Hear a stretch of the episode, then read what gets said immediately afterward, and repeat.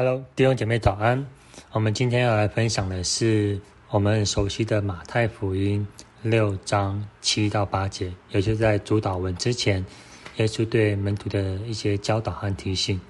那在开始之前呢，我先来念圣经，跟大家分享：你们祷告不可像外邦人用许多重复话，他们以为话多了闭蒙垂听。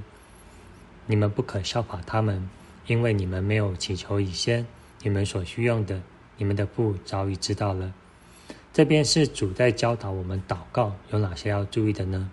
呃，首先第一个是祷告不可向外邦人有许多重复的话。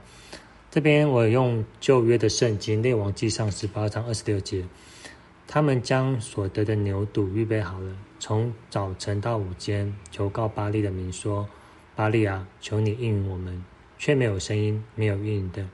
他们在所住的坛视为咏跳，巴利的先知们用不断的重复的祷告来求告他们神，而同样在列王记上的后面一点十八章三十六节，到了献祭的时候，先知以利亚进前来说：“亚伯拉罕、以撒、以色列的神耶和华，求你今日使人知道你是以色列的神，也知道我是你的仆人，也是奉你的名行这一切事。”耶和华呀，求你应允我，应允我，使证明知道你耶和华是神，又知道是你叫证明的心回转。以利亚祷告就非常的简短有力。祷告是与神的对话，不需要透过重复的方式来加强与神之间的关系。我们不需要太过思想我们要说什么，或是用重复的方式祷告。而是要把焦点放在神的身上，让我们透过祷告来敬拜神、亲近神。再来，祷告不重复呢？不是叫你就是不要为事情祷告一次就好。我们是就是要明白，重复的祷告跟坚持不断祷告的不同。重复祷告就是你一句话不断的重复，坚持祷告呢，好像圣经路加福音所说的。常常祷告，不可灰心。就是你为一件事情，你有负担，你持续的为这件事情祷告到成就为止，还没吗？好，那我们来看下一个节，第八节。这边耶稣讲到说，不可效法他们。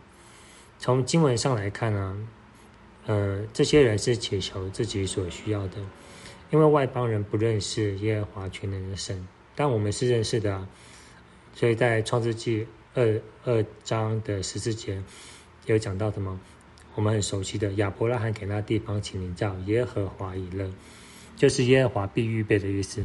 直到今日还有人说，在耶和华的山上必有预备。那再来一节我们很熟悉的诗篇二十三篇第一节：耶和华是我的牧者，我必不自缺乏。圣经中不断出现这样的经文，我们很清楚的知道，神知道我们所需用的。也为我们预备，还没吗？因为天父知道我们所需要的，我们就不祷告吗？应该不是这样吧？我们在地上尚且都要经营，就是跟地上父亲的父子关系，那天上的父也是需要经营的，对吧？而每次的祷告，就像跟天上父亲的互动，在一来一往的祷告过程中，会越认识天上的父。而有几段比较我们熟悉的圣经，跟大家分享一下。在腓立比书的四章六到七节，应当一无挂虑，只要凡事借着祷告、祈求和感谢，将你们所要的告诉神。神所赐出人意料的平安，必在基督耶稣里保守你们的心怀意念。在直接的米书二十九章十二节，你们要呼求我、祷告我，我就应允你们。爸，祷告是何等的有功效，何等有能力。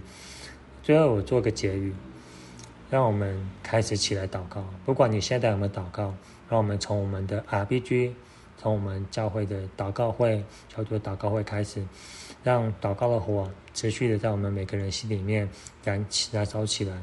让我们祷告不间断，让我们透过祷告翻转我们自己的生命，翻转我们现在的环境。阿门吗？那我今天分享到这边，谢谢大家。